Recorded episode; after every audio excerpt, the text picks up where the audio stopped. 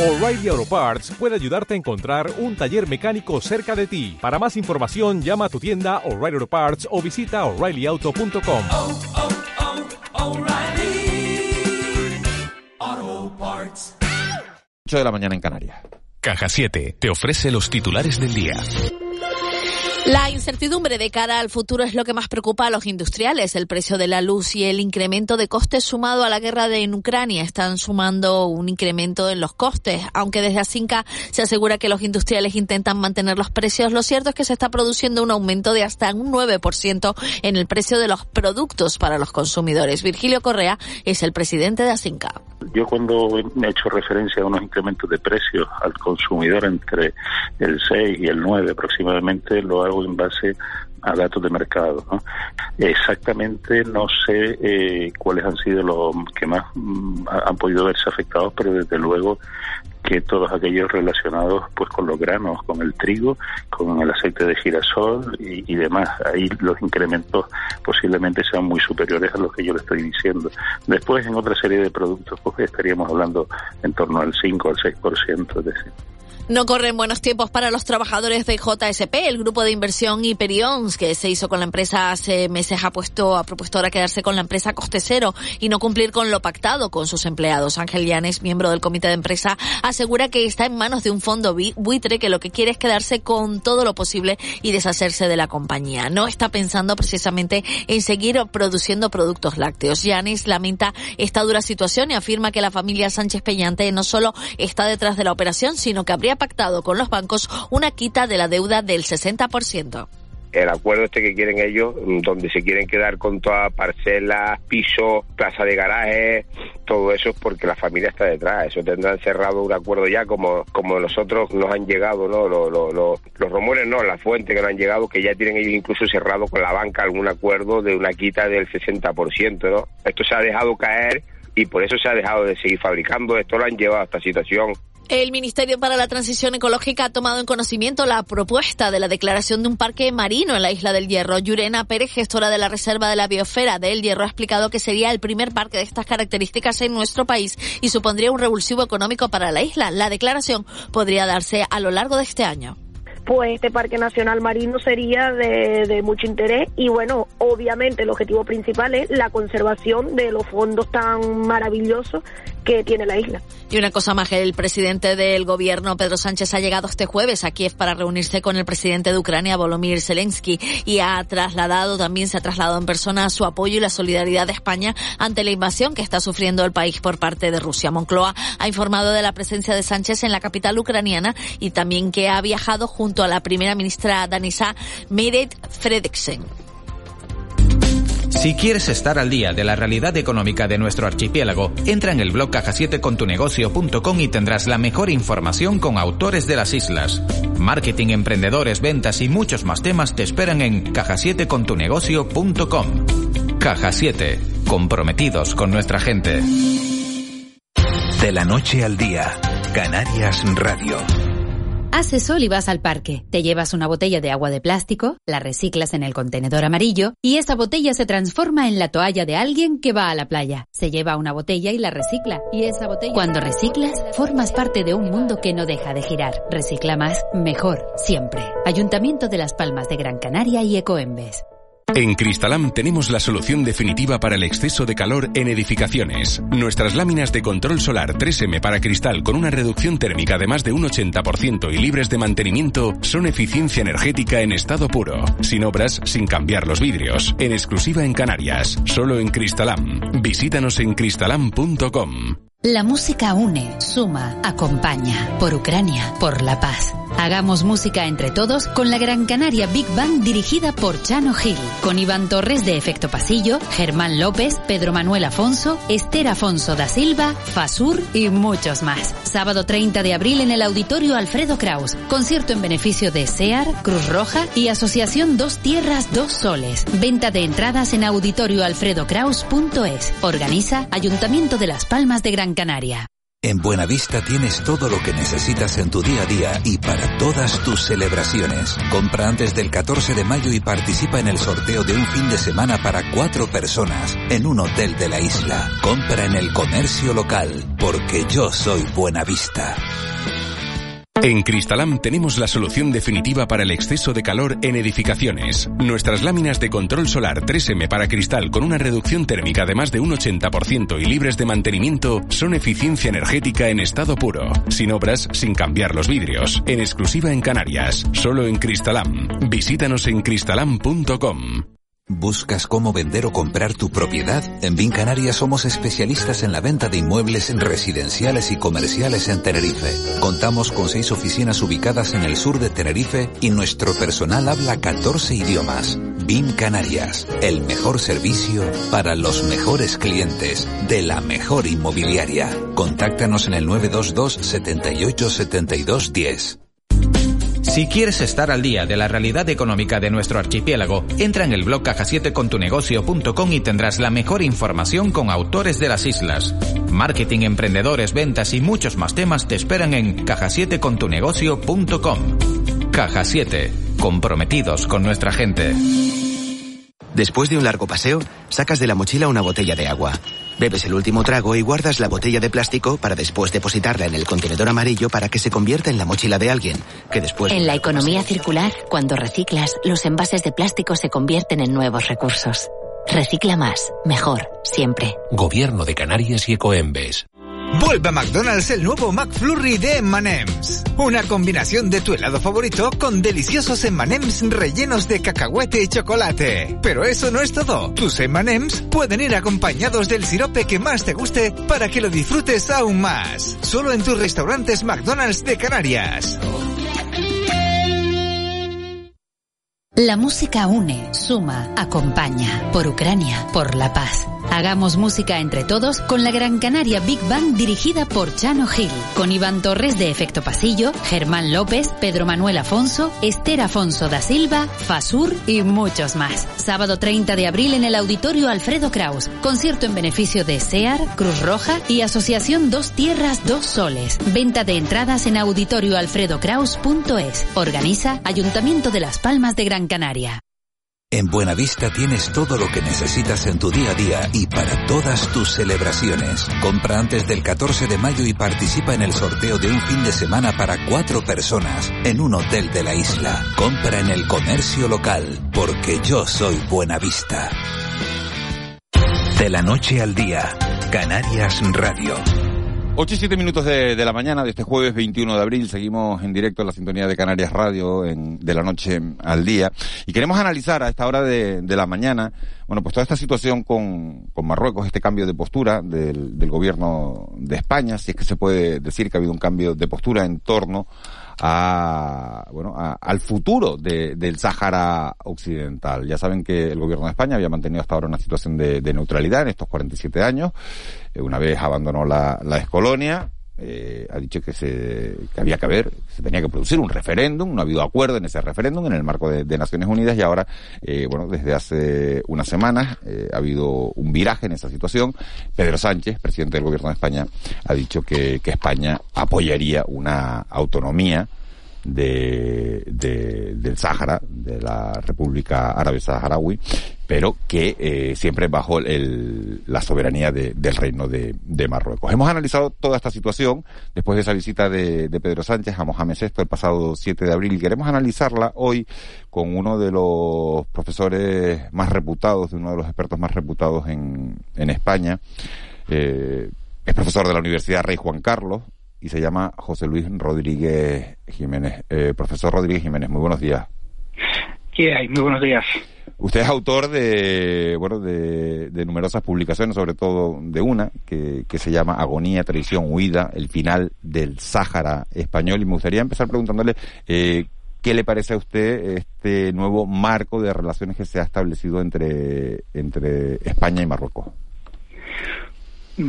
Mi valoración, pues, es muy negativa. Eh, Dicho así de forma de forma terminante, muy negativa porque es un cambio muy repentino y no explicado por parte del gobierno de Pedro Sánchez, muy negativa porque es una decisión no consensuada y más bien que tiene en contra a todo el conjunto de los grupos políticos y porque en este tema de relaciones con Marruecos, pues evidentemente hay que saber qué es lo que dos, creo España tiene que pensar en dos cosas, ¿no?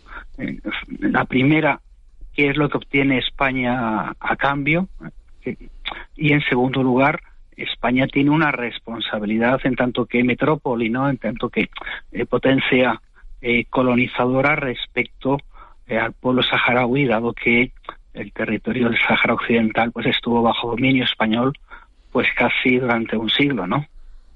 ¿A qué achaca usted este, este cambio de, de postura? ¿Cree que tiene algo que ver con la guerra que se ha desatado eh, entre Rusia y Ucrania, bueno, la invasión de Rusia a, a, Ucrania, la necesidad de Estados Unidos y Alemania de buscar nuevos aliados en la zona y que es bueno que, eh, que España se lleve con Marruecos. ¿Cree que tiene algo que ver o, o, no? ¿A qué achaca este, este cambio de postura en el gobierno de España? No, en relación directa en ese sentido, pues francamente no la veo.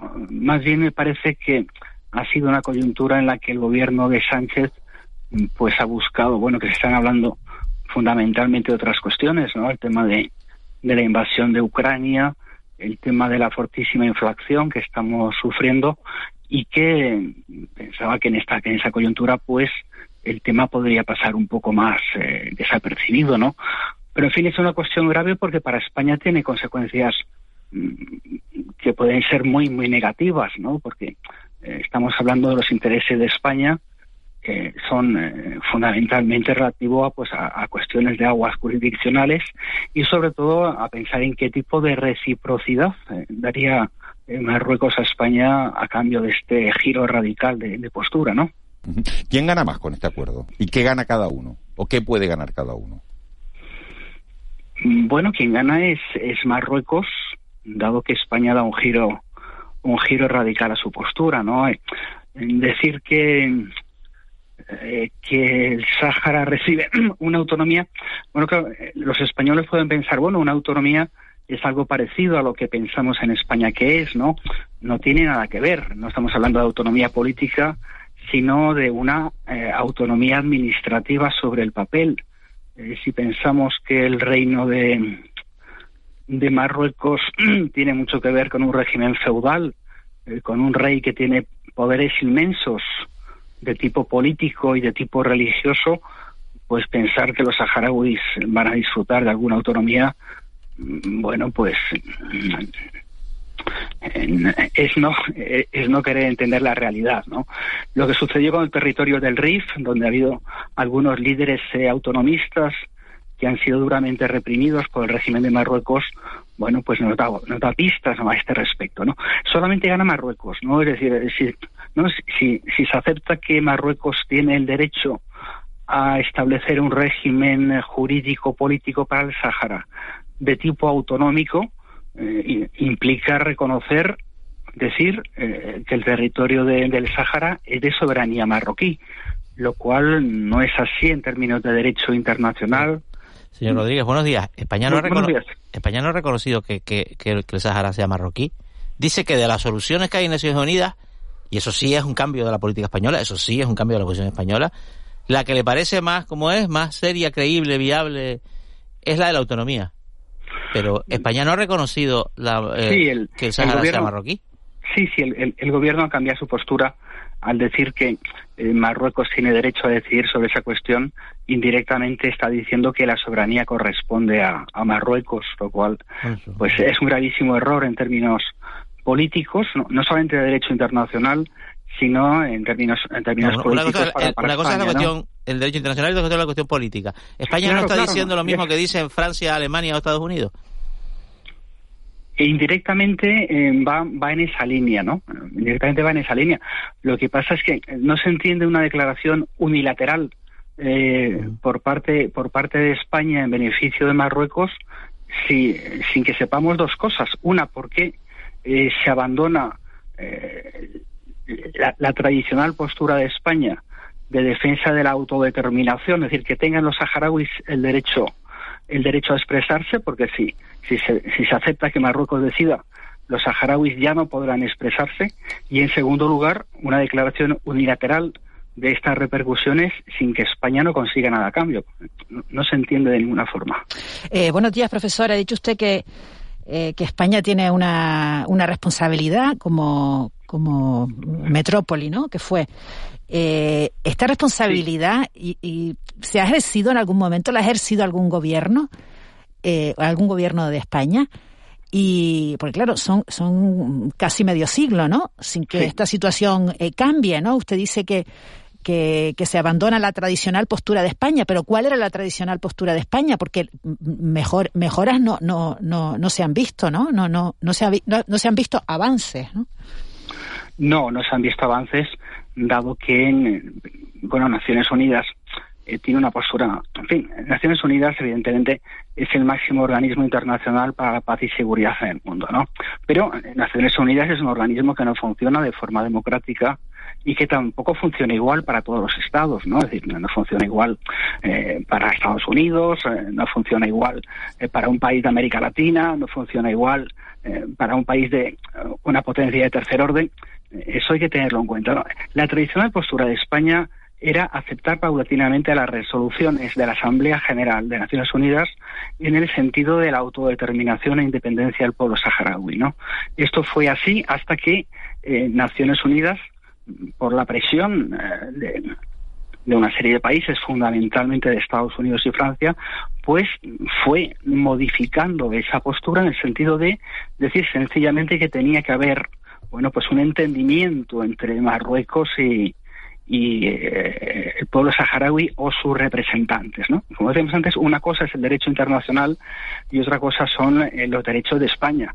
Y en este caso, en cuanto a derechos de España, eh, la, postura es muy negativa, ¿no? porque no conseguimos nada a cambio y paulatinamente se van haciendo cesiones respecto al tema del Sáhara y paulatinamente vamos viendo que esto puede tener repercusiones no solamente para el territorio del Sáhara, sino para el propio territorio nacional. Eh, piensen ustedes que en términos de aguas jurisdiccionales, España ha dejado ya penetrar a Marruecos en, zonas de en zonas del Mediterráneo relativas a las Islas Chafarinas. Vamos camino de que ocurra lo mismo en aguas de Canarias, ¿no? Eh, Marruecos ha extendido eh, por decisiones del gobierno lo que, eh, lo que considera zona económica exclusiva marroquí, ¿no? Bueno, lo que tendría que hacer España es decir, nosotros no admitimos, ¿no? Porque si las Canarias están a 100 kilómetros del Sáhara y están ahora diciendo que el Sáhara es territorio marroquí, pues al final Marruecos se come las aguas españolas eh, y estamos hablando no, solamente esto, esto, se, esto, se, esto se negocia en el ámbito del derecho internacional, o sea, ningún país se arroga la extensión de su zona económica exclusiva por la cara, ni Marruecos, ni España tampoco, que inició un expediente al respecto eh, hacia, hacia el sur, en este caso, de las Islas Canarias en 2014. ¿Cómo debería funcionar esa comisión bilateral, que es la que tiene que pactar para luego obtener el beneplácito de Naciones Unidas, la, pues la mediana y, y digamos la, la eh, la, la, soberanía económica en este caso, en este caso, de sobre sobre esas aguas que son limítrofes. Eh, Marruecos y, Canarias están cerca, eso no lo podemos evitar y España también. Claro. Bueno, eh, vamos a ver, el, el, el tema del control de las aguas se hace en función de acuerdos internacionales o se hace en función del uso de la fuerza esto funciona así, ¿no? Es decir, la realidad histórica es que normalmente se impone la fuerza al derecho internacional y que el derecho internacional va por detrás, y sobre todo en función de los países, ¿no? aquí lo que no puede ocurrir es que Marruecos haga una serie de declaraciones sobre el uso de las aguas que el gobierno de España no dé ninguna información, porque estamos hablando de soberanía nacional, es decir, estamos hablando de, de no, no de territorio, estamos hablando del subsuelo marino, ¿no? Eh, y entonces el gobierno español no puede estar callado a este respecto y no dar ninguna información a los españoles. No solamente porque sea una cuestión de soberanía, sino porque estamos hablando de eh, estamos hablando de temas de petróleo, estamos hablando de nuevos minerales, estamos hablando de, yacimientos de telurio, de yacimientos de cobalto, es decir, que son recursos económicos que son fundamentales para la economía española. Eh, profesor, eh, el Frente Polisario ha roto eh, relaciones con España. ¿Habría que suspender las ayudas que concede el gobierno de España a la causa saharaui y a sus, dirigentes? Bueno, la, eh, la ayuda sobre todo es al pueblo saharaui. ¿no? Con el Frente Polisario hay una relación, bueno, más o menos tirante a lo largo de la historia a partir de, la salida de España en febrero del, del 76. Y esa es una cuestión. La cuestión fundamental en cuanto a personas se refiere es a la ayuda al pueblo saharaui que no puedo cuantificarla, no sé si es mucha o si, o si es poca. Y luego está el, tema de, de, la afectividad, ¿no? del sentimiento. Ha habido unos lazos de, de, amistad por parte, por una parte de la sociedad española con el pueblo saharaui.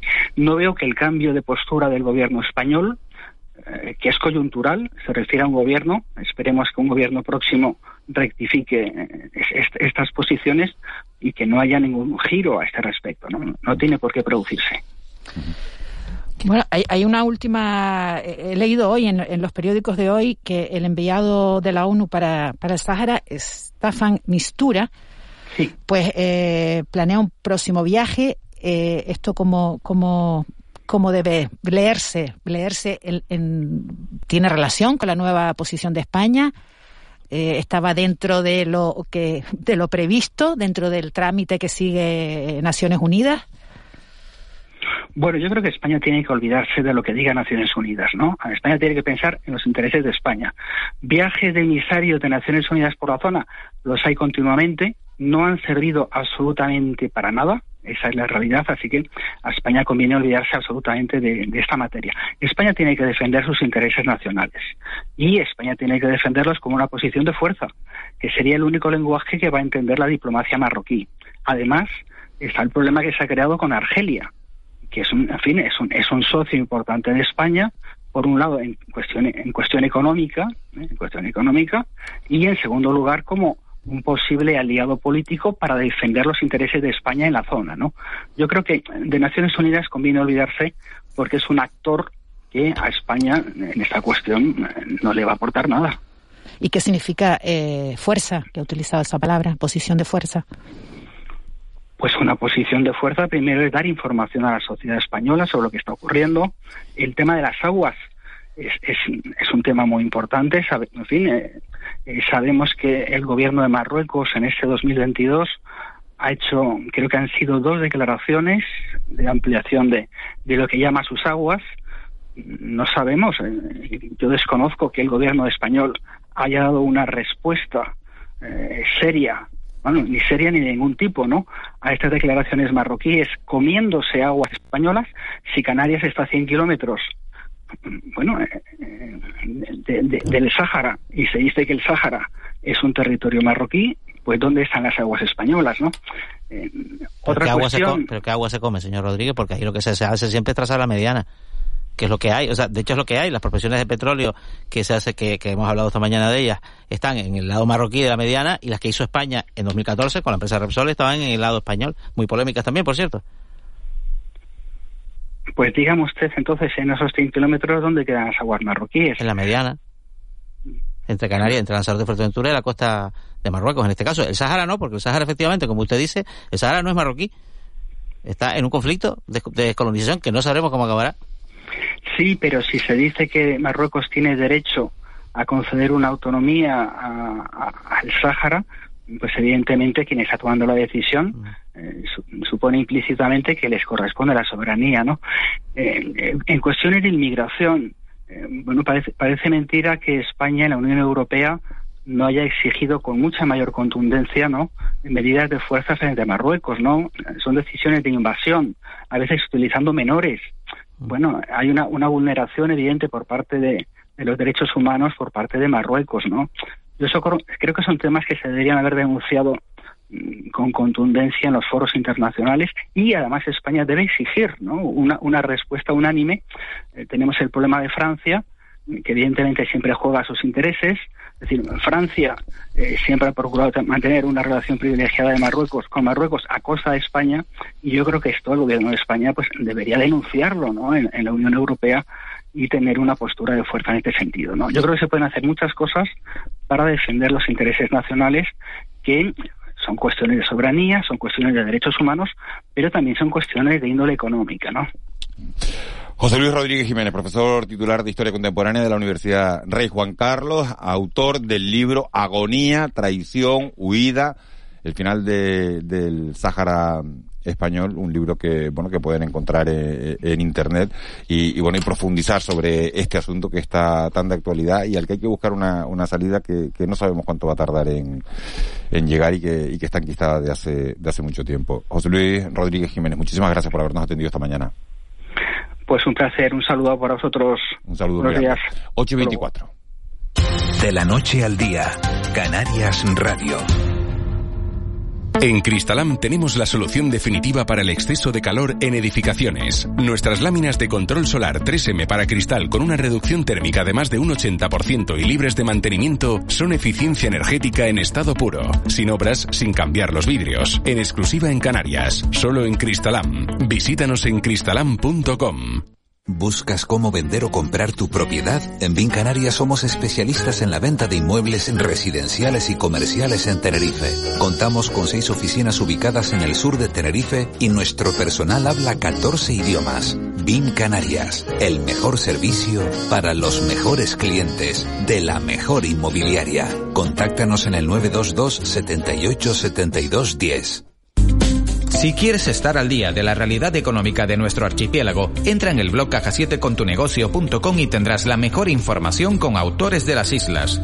Marketing, emprendedores, ventas y muchos más temas te esperan en caja7contunegocio.com. Caja 7, comprometidos con nuestra gente.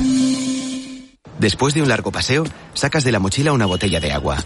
Bebes el último trago y guardas la botella de plástico para después depositarla en el contenedor amarillo para que se convierta en la mochila de alguien, que después... En la economía circular, cuando reciclas, los envases de plástico se convierten en nuevos recursos. Recicla más, mejor, siempre. Gobierno de Canarias y Ecoembes.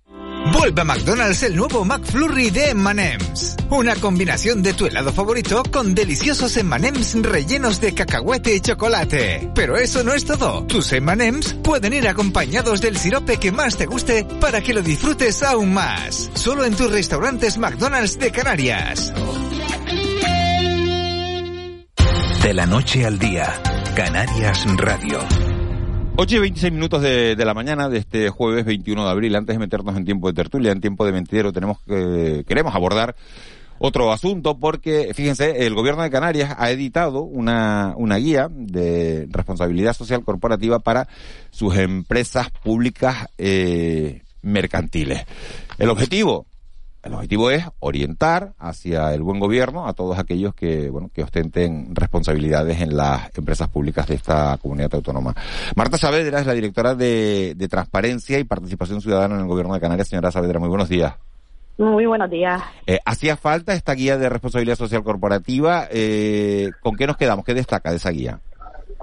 Pues sí, sí que hacía falta porque no existía nada, ningún documento similar y hasta ahora no se había, digamos, trabajado en esta línea. Consideramos que hacía falta porque las empresas públicas, como usted sabe, tienen que ser ejemplares, que están a la vanguardia, entendemos una, una serie de conductas desde el punto de vista de que gestionan los fondos públicos para empezar, pero sobre todo ante el enorme, el enorme impacto que ejercen en el conjunto de la ciudadanía. ¿no?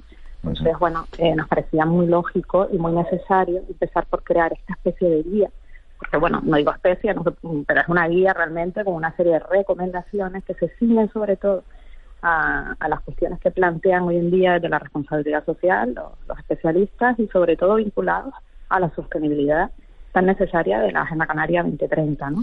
Claro, se le iba a preguntar que es, esa, esas recomendaciones, esas propuestas de, de acción práctica, ¿hacia dónde van encaminadas?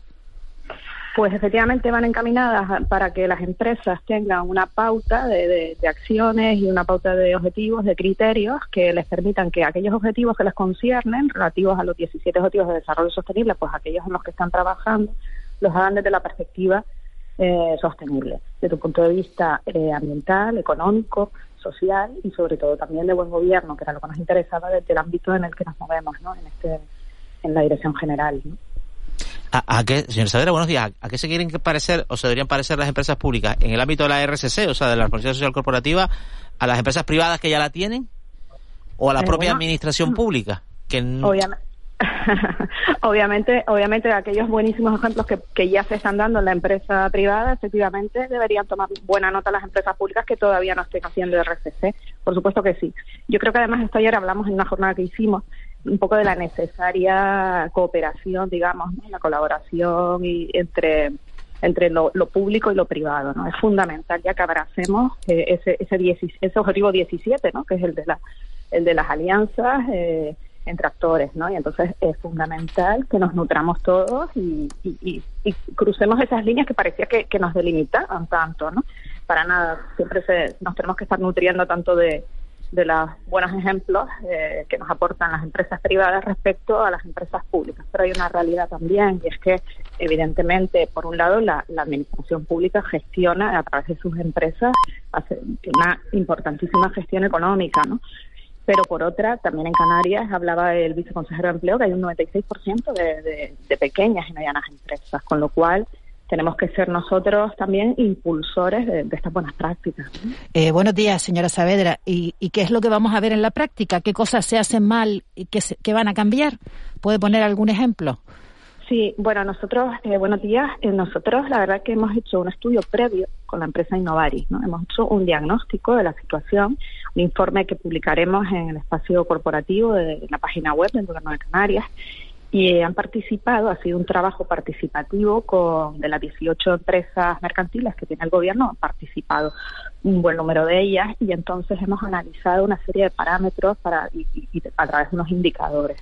Entonces tenemos unos resultados que por supuesto son muy mejorables, pero también creíamos que hacía falta que lo hiciéramos y era hora de que se hiciera, se valorase cuál es la situación, por ejemplo, en el comportamiento que tienen a la hora de el, uso responsable, ¿no? Por ejemplo, de los materiales, a la hora de trabajar hacia la eficiencia energética, el tratamiento del agua, pero también, por supuesto, saliéndonos de lo medioambiental. Esto excede a lo medioambiental. Hemos valorado cuáles son los planes de igualdad que están puestos en marcha, si hacen o no hacen conciliación familiar, qué comportamiento se, qué comportamiento se está dando en, el aspecto de la contratación pública, que es algo muy importante, ¿no? A la hora de mirar si se están incorporando criterios de responsabilidad en los pliegos. Eh, conocemos a nuestros proveedores, nos interesa saber qué tipo de relación tienen con sus trabajadores en condiciones más o menos justas. Todo esto es lo que hemos estado abordando. Pero lo más interesante no es esa fase previa, que lo es, por supuesto, para poder elaborar la guía, sino el resultado que arroja la guía y cómo hemos podido presentar un conjunto de recomendaciones que creemos que serán útiles para los gerentes y directores de las empresas públicas y, por supuesto, también para aquellas personas de las empresas privadas que quieran también eh, pues mirarla y, tomar buena nota de ello. ¿no? Y en ese diagnóstico, ¿qué nota saca la empresa pública? ¿Aprobado, suspenso? Eh, haciendo una valoración media yo le doy un aprobado, sinceramente, pero eh, los resultados también hay que decir que son muy diversos por cuanto que las empresas son diversas, gestionan distintas áreas, pero es verdad que eh, podemos decir que se está trabajando en aquellos casos en donde vemos que no eh, se están haciendo cosas, sí se ve una clara voluntad de iniciar planes para ejecutarlos. La realidad es que eh, hay una verdadera conciencia de, de, la situación y de la necesaria aplicación de los criterios de responsabilidad social corporativa pero también es cierto que mm, hay que plantearse cómo eh, destinar los recursos para hacerlo. No es tan fácil a veces hacer las cosas de esta manera. Sin embargo, lo que queremos hacer ver con la guía es que sí que lo puede llegar a hacer y al final hace que todo sea mucho más sencillo. Eh, en general, ya le digo, eh, hemos encontrado una situación mejorable, pero en vías de solución. Y también hay que decir una cosa, la, la vía se lleva a cabo en el año 2000, o sea, perdón, el estudio se lleva a cabo en el año 2021 y hemos tenido que incorporar eh, también pues ese, ese parámetro de, la, de las condiciones eh, por las que afecta la pandemia.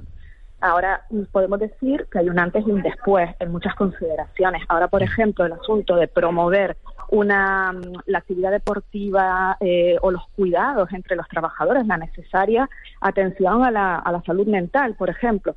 Bueno, pues ese parámetro prácticamente inexistente. Creo que en un 9% de las empresas ahora mismo se están replanteando que es muy necesario ¿no? Eh, trabajar desde ese punto. También, por ejemplo, hemos visto que desde un punto de vista del voluntariado, el voluntariado corporativo que está teniendo un gran impulso en la empresa privada, vemos que en la empresa pública ya empiezan a, llevarse a cabo ejemplos de, de buenas prácticas, pero estamos seguros de que eh, va a haber un crecimiento en los próximos años, sobre todo condicionado también por por lo, las políticas de la propia agenda canaria. ¿no? Señora. Saavedra, y en, y en el ámbito de la transparencia, las empresas públicas de- del gobierno de Canarias ya están, digamos, homologadas con la administración respecto a sus requisitos y a, digamos, al cumplimiento de los deberes que les marca la ley.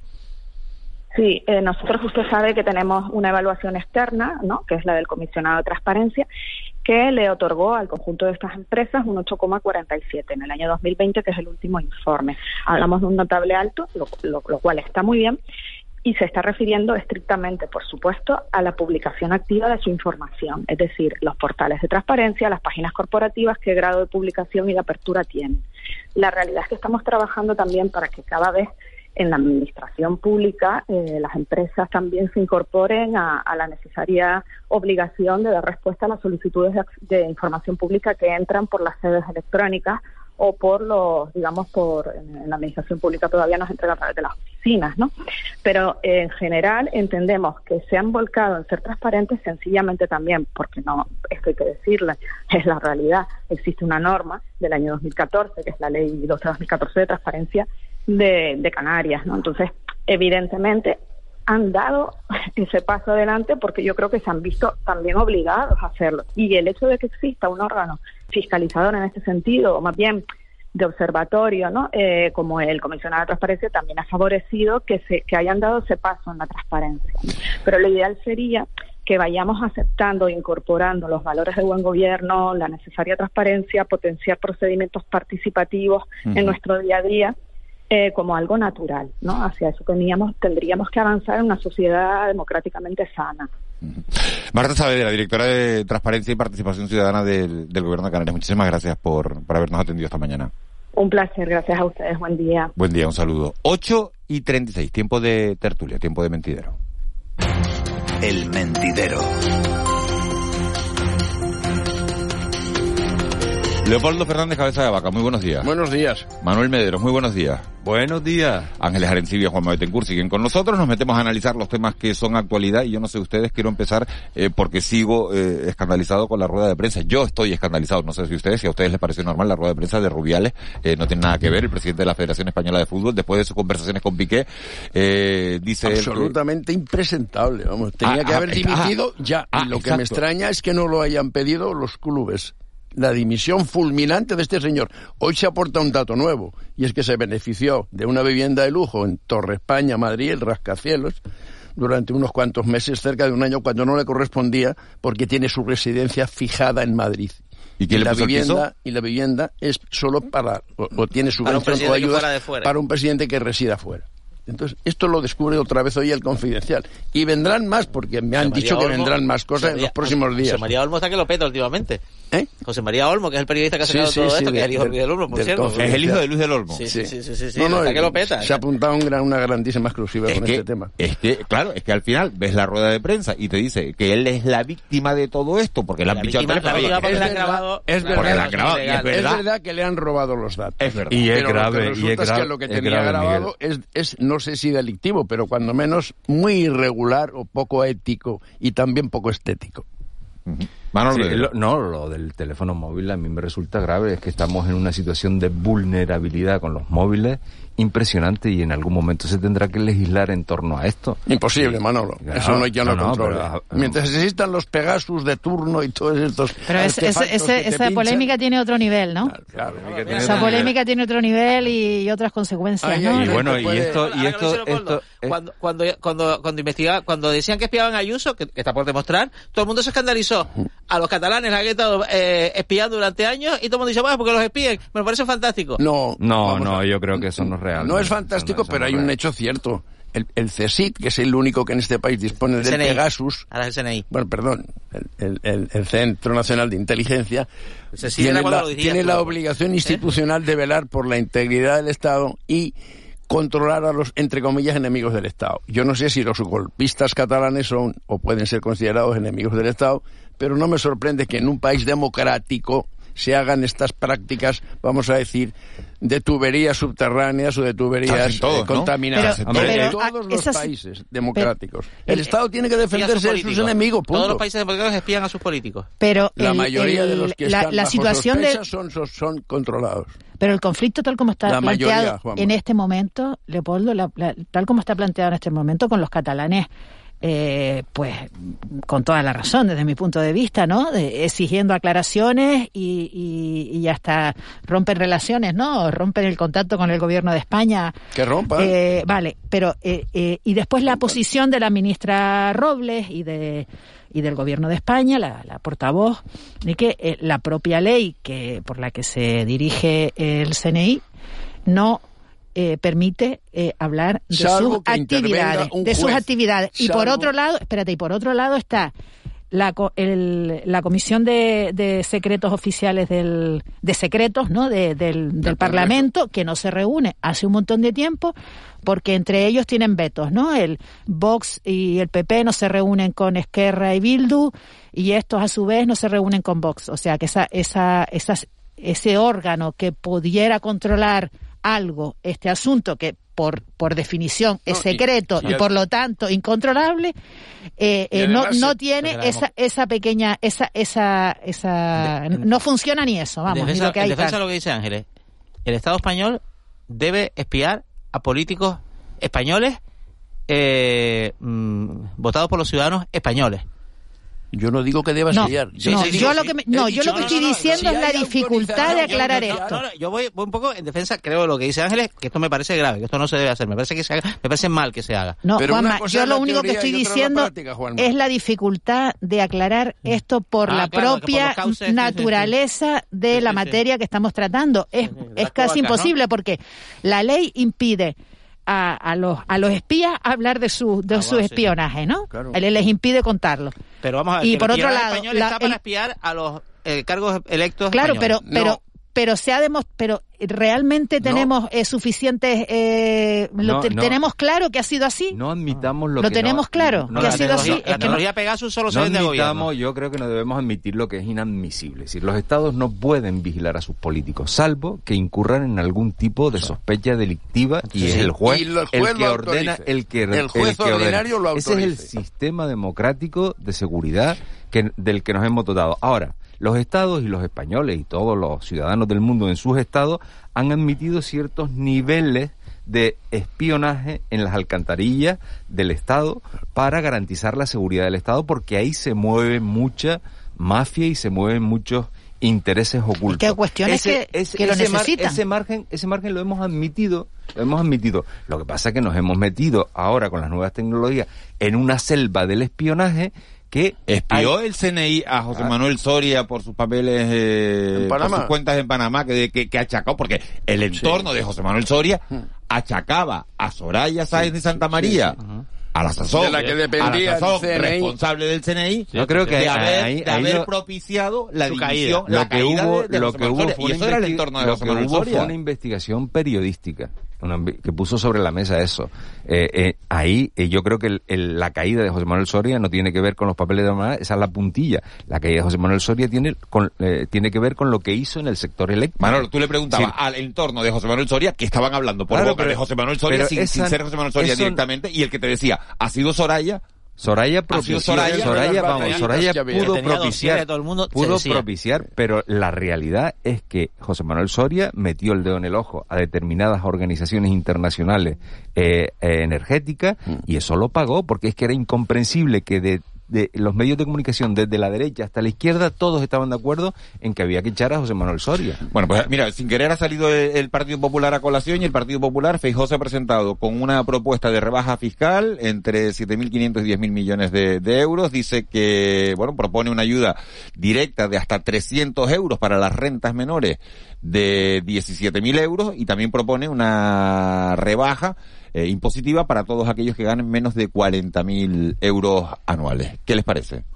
A mí me parece una postura sensata, porque vamos a ver, si tenemos una inflación elevada, se supone que estamos pagando más por lo que antes pagábamos menos. Entonces estamos detrayendo de nuestros bolsillos un dinero con el que no se contaba para gastar. A mí que el Estado me devuelva ese dinero en forma de subvenciones, de ayudas, de, menos impuestos, me parece que es razonable. ¿Y cómo podemos ayudar mejor a los ciudadanos en una situación así tan adversa?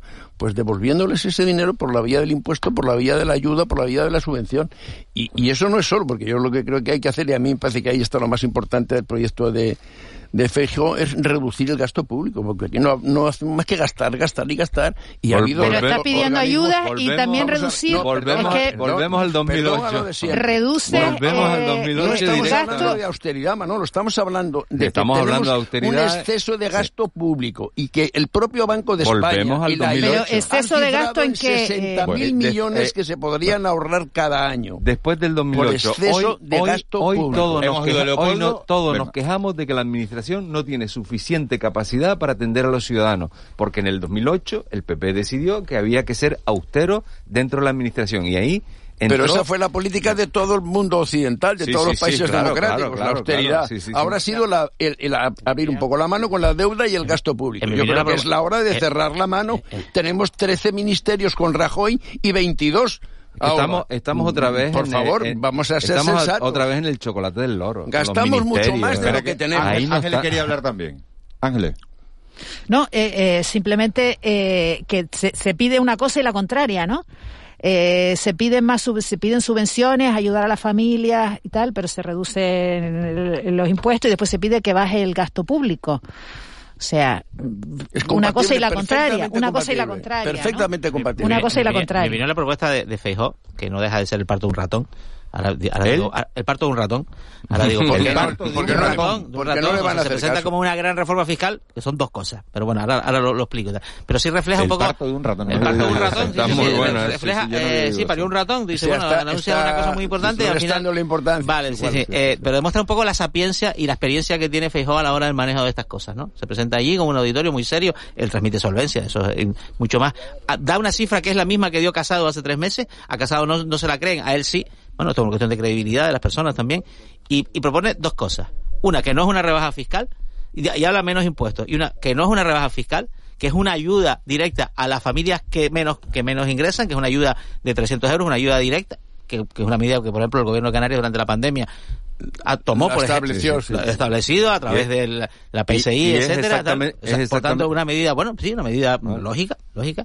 Y luego propone no bajar, no bajar el IRPF, deflactar el IPC del IRPF de las rentas de 40.000 euros y, o menos. O menos. sí. Que no es una rebaja de impuestos, es deflactar, es, es ajustar el IPC para que en muchos tramos pues no te suba No pagues al, al tramo siguiente No pagues más, por el hecho de que claro exactamente y, y- y- pagas más pero no es una rebaja de impuestos es, es, es deflactar eh, la tarifa del IRPF que está bien, que es una medida también bastante bastante Social. sensata, pero que no es una rebaja de impuestos. Que eso sí, no va a combatir la inflación. Cuidado, No es no una nos confundamos con eso. No. Bajar impuestos no va a combatir la inflación. En todo caso la, la va a alimentar, pero bueno, eso es harina otro costal. Pero lo que sí refleja es, y, y las reacciones que ha habido es la habilidad que Feijóo, en mi opinión, sí está mostrando en estas primeras semanas al frente del PP, que transmite desde luego mucha más credibilidad que su antecesor.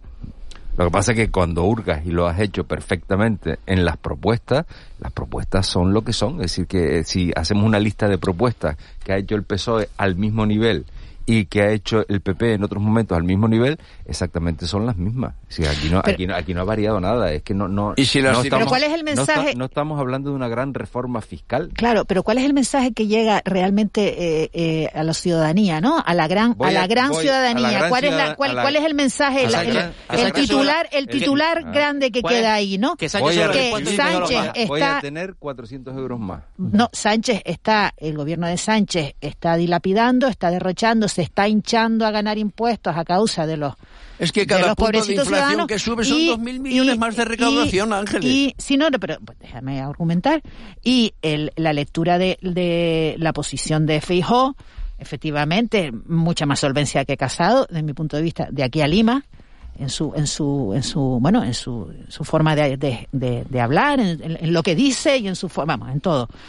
Eh, y lo que propone es, eh, bueno, eh, con Sánchez eh, se está dilapidando el dinero, está explotando, se está hinchando, creo que es, un- que no sé si es el término que Se utilizó forrando, ayer, se ¿no? Que se está forrando, No se está forrando con los impuestos, término. lo cual pues tiene un, un componente peyorativo, ¿no? Se está forrando y Claro que hay Ángeles, hay una, hay una cosa que dice, fijaos que dice, el gobierno se está forrando con el impuesto al carburante. No, no. Se está forrando el Estado español. Claro, la mitad claro, del impuesto claro, carburante claro, va a las por comunidades supuesto. autónomas. Eso- Y- eso- y, que- eso y que es- yo sepa, ni, ni Feijón ni Díaz Ayuso han dicho, bueno, mi parte la voy a devolver, ¿verdad? No, no han dicho. No, Bueno, la parte me la no- quedo, el desgaste te lo comes tú y el dinero me lo quedo yo. Esto es maravilloso, ¿no? Pero si te vas al pasado de Feijó, si te vas al pasado de Feijó, cuando él, él mismo estaba en la oposición en Galicia, era exactamente algo parecido, ¿no? El, el, el gobierno eh, se forra, el gobierno dilapida, el gobierno se compra coches. Y, y esa es- ese es el camino, ¿no? El camino que va a se- ya sabemos la, la- la tónica que va a seguir, ¿no? Dicho, pero dicho esto, aunque sea el chocolate del loro, 22 ministerios ahora mismo es un mal mensaje político. Y eso es una cuestión que el gobierno lo debería tener en cuenta, no por el hecho dicho Europa ya. Claro, no por Ya el hecho, no por el hecho del impacto financiero, el impacto financiero es bajo, estamos de acuerdo, sino porque hay un mensaje, ¿no? O sea, los ciudadanos mm, somos sensibles a los mensajes que nos transmiten los gobernantes. Ayer mismo en una conferencia que estuve yo de José Carlos Francisco, hasta ahora presidente de la ciudad de Tenerife. ¿Cómo va el libro? Ha presentado el libro, ¿no? Ya lo presentó. Lo ya, presentó el hace- libro, hace sí, poco, sí, ¿no? sí, Pero bueno, esto fue una, una conferencia de un, de nuevo ciclo en la que se Económica. presentan Las Palmas. ¿eh? Y bueno, lo que le explicaba, entre otras muchas cosas, eh, en el caso canario era la enorme pérdida que hemos tenido, casi el 18% del PIB a causa de la pandemia desde el 19 ahora. Decía que ese era el reto más grave que teníamos y que veía muy difícil que lo pudiéramos superar en los próximos años. Pero él hablaba también de la mastodóntica administración que tenemos, del excesivo número de gasto, de exceso de gasto público y que había que coger el toro por los puertos au- aunque fuera impopular. Entonces, claro, la pregunta es si estamos viendo que los distintos organismos nos hablan de esta realidad, exceso de Pero la- deuda. Pero la COE no es un organismo, la No, COE no es es, una patronal. estamos hablando de organismos ahora. El Banco de España, la IEF, eh, la Comisión Europea, todos están diciendo que hay que reconducir un poco la situación de excesiva deuda que tenemos, excesiva deuda que además vamos a tener que pagar ahora de verdad más intereses porque van a subir, ya lo ha anunciado el Banco Central Europeo, y, no, y que no nos va a comprar deuda a partir de este mes. Con lo cual, dices, si vamos a tener que tomar partir de alguna... A partir de septiembre es cuando va a interrumpir. Perdón, sí, Ha septiembre. anunciado este mes Y que a partir de septiembre va a dejar de comprar la deuda Si de los todos países. reconocemos, o los grandes organismos que vigilan la economía europea en particular, nos recomiendan que hagamos algo, ¿qué vamos a hacer? O sea, la pregunta es, si el gobierno no toma la iniciativa Estoy de acuerdo porque con eso, Pablo, considera que es algo esos habrá que organismos hacer, también dicen que hay que eliminar muchas subvenciones del impuesto de sociedades. decir, También, de los sí, sí. empresariales. Empresas de, eso, que- la- de eso la CEO no dice nunca nada. Nada, ni los sindicatos tampoco, el dinero el- que ni el perciben. PP to- ni el PP lo dirá. todo esto es así. Entonces, algo habrá que ni el hacer. PP lo dirá. ¿Por qué no celebramos que los líderes políticos empiecen a hacernos propuestas y luego, si el gobierno lo considera oportuno, pues que acoja algunos de los puntos que, Mira, les, eh, que le sugieren? Pero es que no recoge ninguna Estamos- iniciativa de nadie más que la suya estamos propia. En, estamos en una situación en la que de crisis, de crisis y venimos de dos, o- dos años de crisis. Y en esa situación de crisis es muy fácil hacer oposición. El PP estaba desatinado con Casado, pero es muy fácil. Y es muy fácil hacer populismo. Y en este momento, en el 2008... Pero, oye, pero Manolo, en el- en, en el- en otro sentido, porque el, abar- el abaratar, el bajar, el bajar 20 céntimos el litro de gasolina, ¿es populismo o no es populismo? rosa el populismo. Rosa Claro, el populismo digo y la que el- inutilidad, el- de, y la inutilidad de la medida. Exacto, porque- porque al final todas las petroleras han subido el precio del pero combustible. El fenómeno, el fenómeno es mucho más amplio. El fenómeno es mucho más amplio. Este- estamos en una situación de crisis y aquí todo el mundo se apunta a soluciones que sabemos que no que, que no tienen que contenido. no harían si que no estuvieran en el gobierno, contenido. que no pro- Exacto, que no propondrían si estuvieran en el gobierno, ¿no? Nada, y es muy difícil también en una situación de crisis eh, gobernar. Que le digan a este gobierno, después de la pandemia y después de la crisis de la guerra de, Ura- de Ucrania, cómo gobernar. Es que no, que no. Que Les voy a, les voy a cambiar el, el Pero tercio. una por- cosita, Miguel Ángel, Sí. que todo el mundo dice, eh, hay que recortar, ¿no? Hay que recortar, pero todo el mundo pide ayudas y subvenciones. Todos los sectores. Que le recorten Y que a otro. y que le recorte recor- el gobierno. Que le Que recorten a otro el a gobierno. Esa es mi posición. Esto como digo yo, que a todos nos encantan los bares, pero que no estén debajo de nuestra casa, ¿no? Que no estén, que no estén en la puerta de casa. Eh, les toca otro tema eh, bastante serio. Eh, fíjense, en España se, se- se- en Canarias se celebró el mayor caso de pederastia eh, en la historia de, de España, de nuestro país.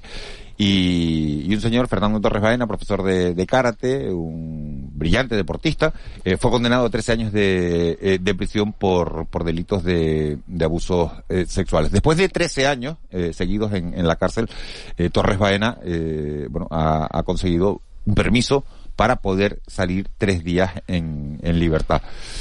La noticia es portada hoy de, eh, de todos los periódicos. ¿Qué les parece la medida? Esto provoca desazón en, en las víctimas, tiene derecho, después de 13 años, sin salir de, la cárcel, fue condenado a 302 años de cárcel, solo eh, puede cumplir un máximo de 20. Supongo que el juez tendrá razones bastantes para poder concederle este permiso. En primer lugar, buen, Buen comportamiento, comportamiento durante y este se apoya en tiempo. el informe del fiscal, del Ministerio Claro, Fiscal y, y también en el después informe que de... la razón de la salida tenga algún tipo de justificación. Es decir, no sé, puede ser un nacimiento, celebración de un bautizo, Eso una no se aclara, eso Eso, no se no se aclara. Por lo tanto, también eso hay que ponerlo un poco en, en cuarentena. Pero a mí no me parece injusto que salga por tres días una persona que tiene un poco de humanidad. Siempre insisto que se justifique. No es un delincuente al uso, un criminal, aunque, aunque su delito sea gravísimo, gravísimo, por eso está tan condenado. Me imagino que tendrá algún tipo de vigilancia. una Son 13 pul- una años sin ver la calle. Sí, una pulsera para controlar sus, sus movimientos, lo que sea, pero con las debidas cautelas yo no tengo nada que objetar. No, no, aquí hay, aquí hay un procedimiento re- eh, totalmente Está reglado, reglado. reglado, absolutamente reglado, con una junta, la jue- el juez o la jueza de Informe del fiscal. Informe del fiscal, está totalmente reglado. Y después hay otro aspecto, y es que los delincuentes sexuales normalmente en prisión son ejemplares en la convivencia, ejemplares en los comportamientos, ejemplares en los estudios. También Eh, suelen eh, estar un tanto y- aislados, Manolo, porque... bueno, sí, pero son Sobre todo ejemplares, si, sí. si hay La pederastia... eh, cualquier violador, cualquier eh, de- de- delito sexual, después en la prisión se convierten en personas ejemplares. Y evidentemente el problema está donde decías tú, es decir, en el seguimiento posterior una vez sale de prisión. Y es curioso, ¿no? Porque el, el populismo punitivo, en la cabeza nos dice que no y las tripas nos dicen que sí. O sea, en el caso de Torres Baena, la cabeza nos dice, bueno, se está cumpliendo un procedimiento reglamentado, con informe, Tiene derecho. se está cumpliendo la legislación penitenciaria, derecho, sí. y las tripas nos dicen que se pudra en prisión, ¿verdad? Entonces, para mí es un asunto complejo. Ayer lo comentaba con Ángeles y, y, y- y- y no- a mí me produce una doble reacción. La cabeza me dice, bien, es normal, y las tripas me dicen... Es que no podemos, go- no podemos gobernarnos con las tripas. Es que no podemos cambiar debemos. las leyes, ¿no? Cada vez que... Y, y realmente este hombre lleva 13 años sin ver la calle, ¿no?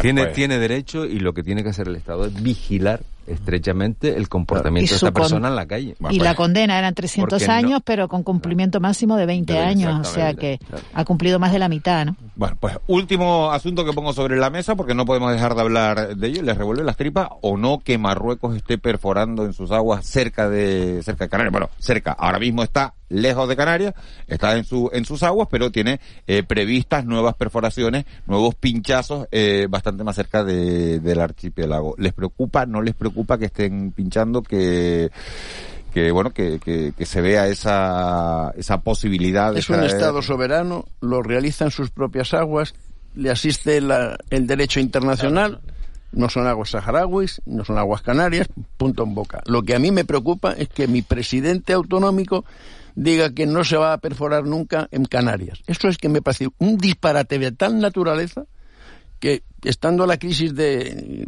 energética mundial como está, los precios, la Pues, previsible evolución y Pues yo prefiero demás- que se desarrollen las renovables. Sí, pero es que no que es el futuro que las real. Mar- querida Ángeles, las renovables no nos van a resolver todos los problemas.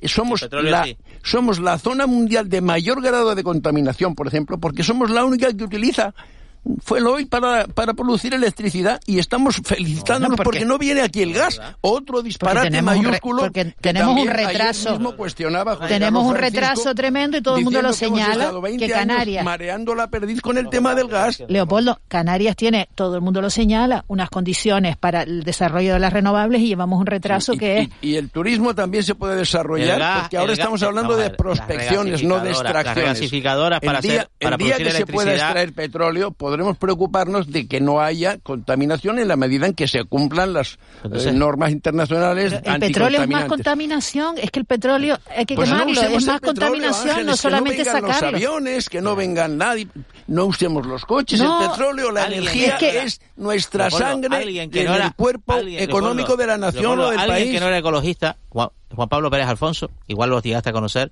y que fue uno de los creadores de la OPEP, fue quien definió el petróleo como el excremento del diablo. Sí, Yo en Canarias no lo echo de menos, fíjate. Pues, Juanma, aquí No, y vienen, y aquí además- vienen y además- los barcos y y, los además en un- aviones y los turistas gracias al petróleo. Un- sí, y nos ahora- movemos ahora gracias mi- al ahora petróleo. Petróleo ahora en, Canarias, mismo. en Canarias yo no la he hecho de menos. No. Eh, yo, yo, yo creo una cosa, en un contexto de crisis como este, lo que tiene que aspirar Canarias es a la autonomía energética. Y la autonomía energética, en el contexto en el que estamos de fósiles, solo nos la dan las, las energías renovables. Es decir, si los proyectos... que Dentro Cana- de 40 que años seremos autosuficientes en energías renovables. Hasta entonces, me temo que el petróleo pero seguirá hasta- siendo hasta. Con, entonces- es- pero con ¿qué esa actitud, 40 no, 100 años. Seguimos, vamos. pi- segui- seguimos pinchando en No lo Tejeda, ¿no? a ver, mira, mira No, el no, tú ritmo. lo vas a ver ¿Tú seguro. tienes, Mira el ¿tú ritmo. tienes coche, Leopoldo? Sí, tengo. ¿Y es de gasolina, de gasoil o de qué? De gasolina. De gasolina. ¿El tuyo, Manolo? Diésel. El tuyo es diésel. ¿El tuyo, Ángeles? Gasolina. Gasolina. Pero yo eh, cada vez que Y el veo... mío, a- y el mío diésel. Juanma no tiene. no tiene, es Entonces- más A ti ecológico. Pero más que cada vez que... Entonces, pero, pero, pero fíjate, ¿Ibas a hablar del coche eléctrico? Claro, lo que digo es que Pero cuatro cuesta personas un que- montón el coche Claro, eléctrico. Sí, sí, pero los cuatro que estamos aquí nos podemos permitir comprarnos un coche eléctrico. Financiado, con letras, Bueno. más altas o menos altas. Hay o quien menos no- altas. hay y, quien no lo ninguno, y, ninguno, todavía. y ninguno se lo ha comprado. Hay quien no Miguel lo Ángel. recomienda O todavía. sea que ¿Tú has que- visto aparcar un coche hay- hay eléctrico ahí al lado de tu... la- Es que es una maravilla. Es una maravilla cuando te pasa un coche eléctrico móvil. al lado. Yo no me lo compro porque yo me olvido el cargador del móvil en casa todos los días. Si- imagínate, o sea, es que no que podía no, que circular no, con que mi no. coche. Mira, No yo alquila- alquilé un híbrido pequeñito y aquellos... al coche y te digo, esto, ¿Esto Que es una maravilla, que sí, que sí, que es muy bonito todo sobre el papel y, todo- y todos somos muy, muy Que caminan por la calle, que están en la, en la carretera, hay un montón de que coches cuando te subes en un eléctricos. taxi te da un gustazo enorme, que No, sea y híbrido o que sea eléctrico. Ya, ya, Pero que nosotros no nos lo compramos, a ver si empezamos a hacerlo nosotros. Señores, gracias. Eh, vamos con las noticias de las nueve y Marlene Meneses. Nueve